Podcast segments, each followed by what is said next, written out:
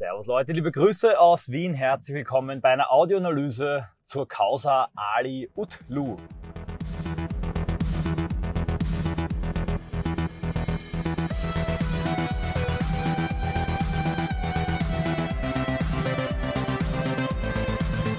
Wer ist Ali Utlu? Ali Utlu ist ein Türke oder ein, wie nennt man das? Deutsch-Türke, genauso muss man es heute sagen. Also ein ähm, Staatsbürger, deutscher Staatsbürger gewordener Türke, der sich aber meines Wissens nach als Deutscher identifiziert.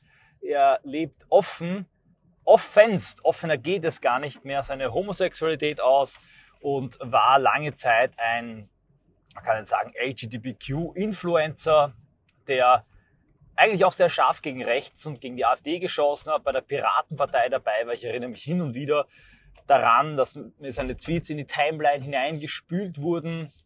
Und insgesamt lebt er diesen sehr typischen, ja, für Ex-Muslime und ähm, Leute aus dem afroarabischen Raum, befreiten, ähm, pro-westlichen, liberal, hyper-individualistischen, hedonistischen Lebensstil aus, der dann dann als westlicher Wert kristallisiert verteidigt werden soll gegen die Islamisierung. Das stimmt, Ali Utlu wurde in den letzten Jahren immer radikaler islamkritisch. Und nun ist er nach, äh, ich zitiere es, Rücksprache mit seinem Mann in die AfD eingetreten. Und das hat tatsächlich das rechte Lager mehr gespalten, auf Twitter zumindest, als der Nahostkonflikt. Ich möchte heute darüber sprechen, aber ich möchte nicht nur darüber lamentieren, sondern ich möchte auf einer möglichst wissenschaftlichen Ebene über das sprechen und auch über das Phänomen, das sich jetzt ankündigt, dass die Partei ergreift weil die Partei sich nicht auseinandersetzt mit der entscheidenden Frage und hier keine Debatte und keine Strategie entwickelt, beziehungsweise ist es mir nicht bekannt. Es geht um die ethnische Wahl. Wir haben sehr viele Migranten, die hier leben. Sehr viele Moslems, aber auch Ex-Moslems. Wir haben assimilierte Migranten, integrierte Migranten, also rein strukturell eingefügte Migranten, die sich aber nach wie vor mit ihrer Herkunftskultur identifizieren. Durch Kettenmigration, Ersetzungsgeburten werden die immer mehr. Und viele von denen haben auch eine Staatsbürgerschaft, Sie beginnen sich politisch zu konstituieren, entwickeln ein politisches Bewusstsein, politische Lobbygruppen, werden von bestimmten Parteien gezielt an die Wahlurne gelockt, damit man sich deren Stimmen sichern kann. Die Demografie spielt direkt in die Demokratie hinein. Das ist nichts Neues. Wir waren nur bisher von der Tatsache verschont. Schauen wir uns andere Staaten an.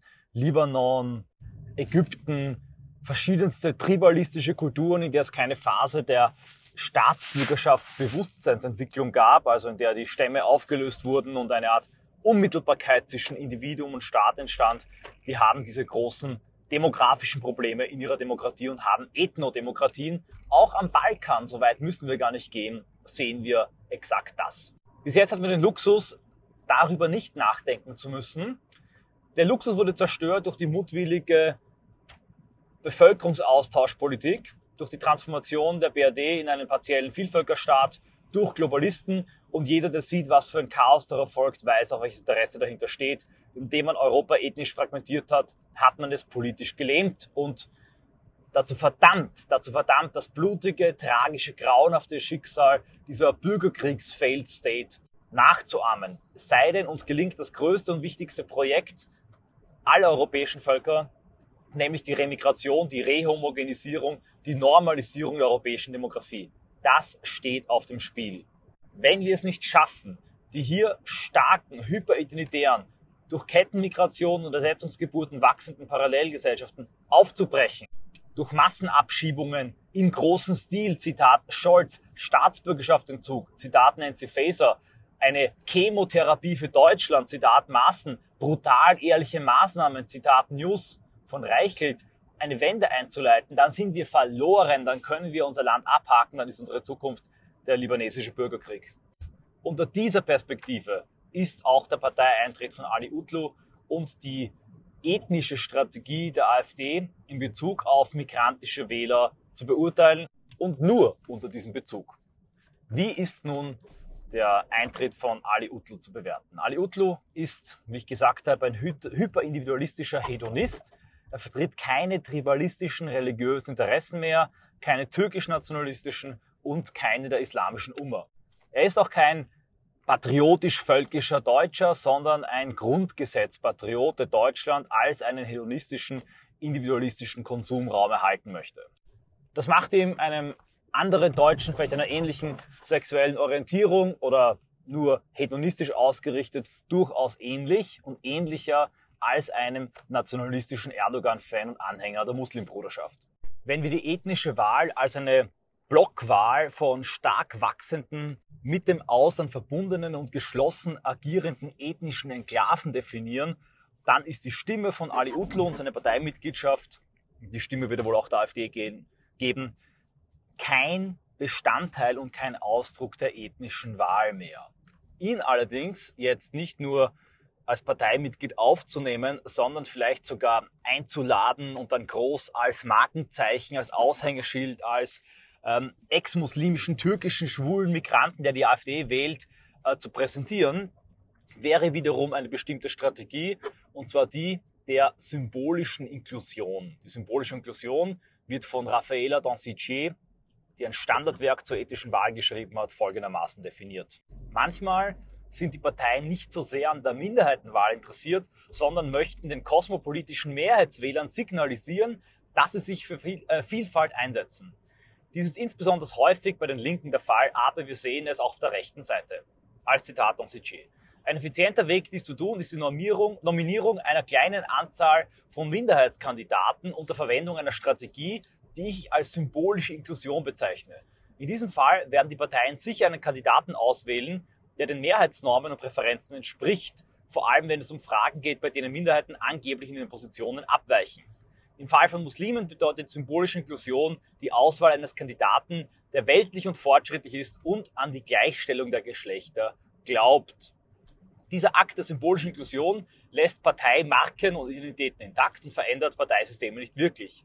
Da die Parteien jedoch nur an einer symbolischen Botschaft interessiert sind, werden sie nur einen oder zwei Minderheitskandidaten auswählen. Symbolische Inklusion hilft ja nicht allzu viel, wenn es darum geht, eine sinnvolle Verwertung von Minderheitenstimmen der ethnischen Wahl zu erreichen. Symbolische Inklusion ist also ein Signal nicht so sehr an Migranten, sondern ein Signal an die linksliberalen Deutschen. Schaut her, wir sind eh nicht ausländerfeindlich. Ich lehne aber die symbolische Inklusion aus vielerlei Gründen ab. Erstens glaube ich, sie funktioniert nicht. Denn wir erleben es seit Akif Pirinci. Sehr viele Migranten sprechen sich gegen die Islamisierung, gegen die Massenmigration aus. Die Feindschaft, die Angriffe gegen die AfD haben deswegen nicht abgenommen.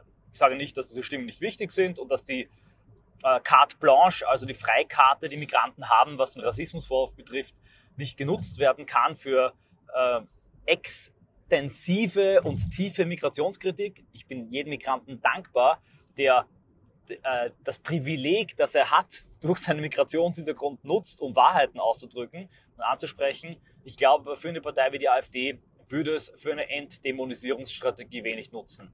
Was es erreichen würde, wäre, dass die Wählerbasis der AfD spaltet, denn die AfD ist eine Partei, die äh, im positiven Sinne nativistisch auftritt, eine Partei, die gegen Multikulti und auch die damit verbundenen Bildsprache, Ikonografie steht, also diese ganzen Globo-Homo-Grafiken, den United Colors of Benetton und Edusho-Look und wenn die AfD diesen Multikulti-Look übernimmt und dann die einzelnen Migranten, die in die Partei vielleicht eintreten und die Partei wählen würden, als Aushängeschilder verwendet, dann setzt sie erstens die einer krassen Kritik aus und missbraucht sie auf eine gewisse Art und Weise.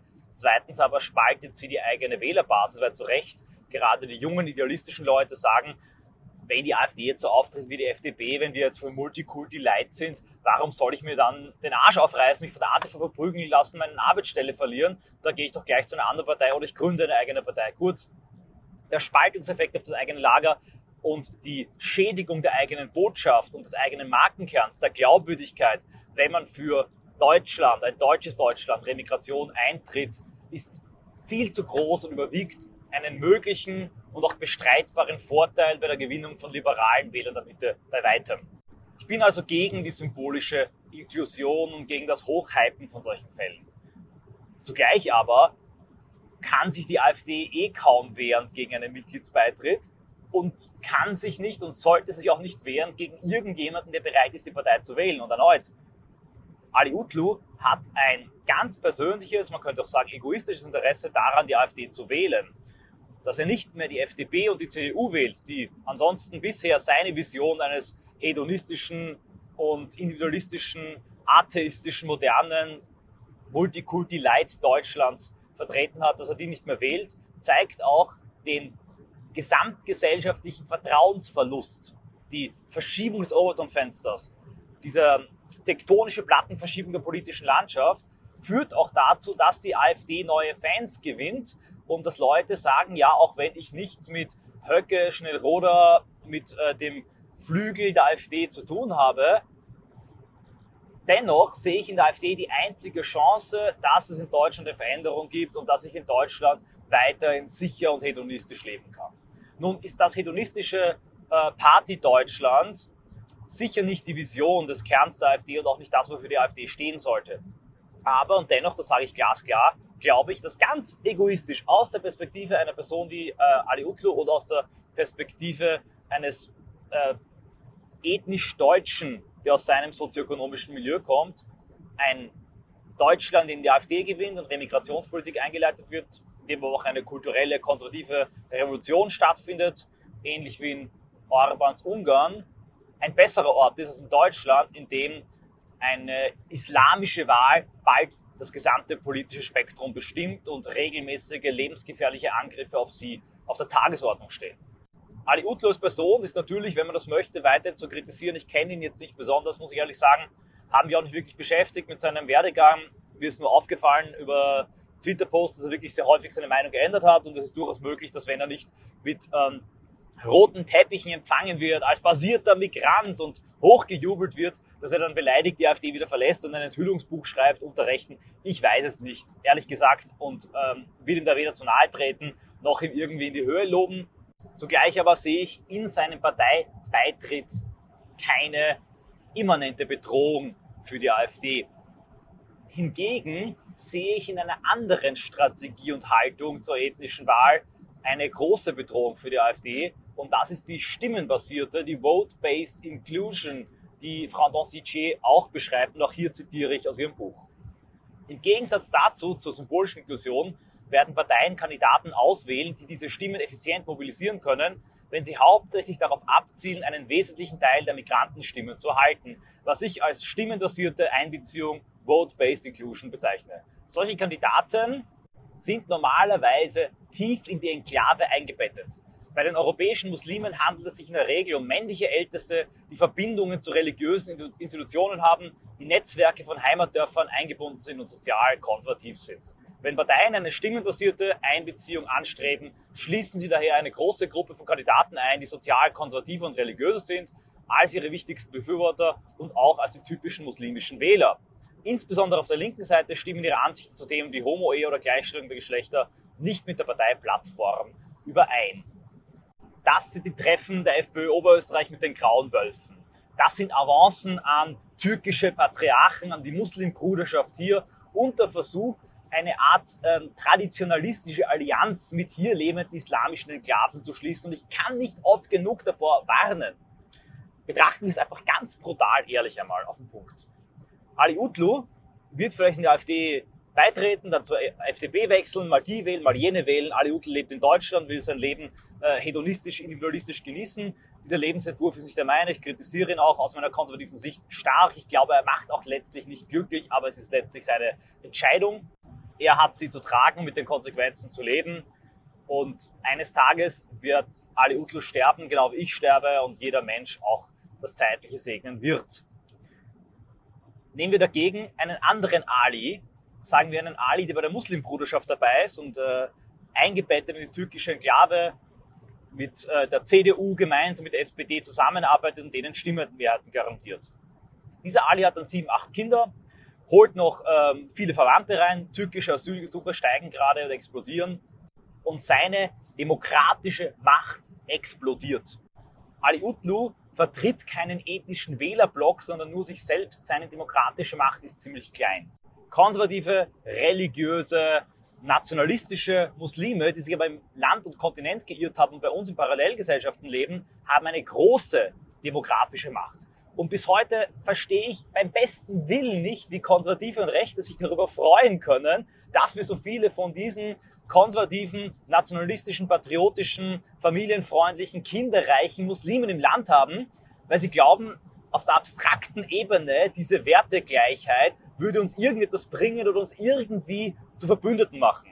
Das ist genauso, wenn ich zu einem Bewerbungsgespräch gehe und ich sehe da im Raum die anderen Bewerber und dann sehe ich einen Typen, der gut aussehend ist und dynamisch, charismatisch, berühmt ist, eine super Ausbildung hat und äh, ein großartiger Manager, würde ich mich dann freuen und sagen, super, diese Werte vertrete ich auch. Nein, ich würde sagen, oh je, jetzt habe ich eine scharfe Konkurrenz. Natürlich kann ich mich auch über Konkurrenz freuen, ich will aber keine ethno-religiös-nationale Konkurrenz im eigenen Lande haben. Und hiermit komme ich zu einem Tweet von Marvin Timotheus Neumann, den ich sonst sehr schätze und ich werde ihn auch stark verteidigen in einer weiteren Audioanalyse, die von diesem Tweet ausgelöst wurde, aber ähm, den ich in diesem Tweet doch leicht kritisieren muss. Marvin Timotheus Neumann schrieb nämlich zu Ali Utlus Eintritt folgendes. Es gibt schon Alis, die die AfD wählen, nur sind das genau jene, gegen die Utlu jeden Tag wettert.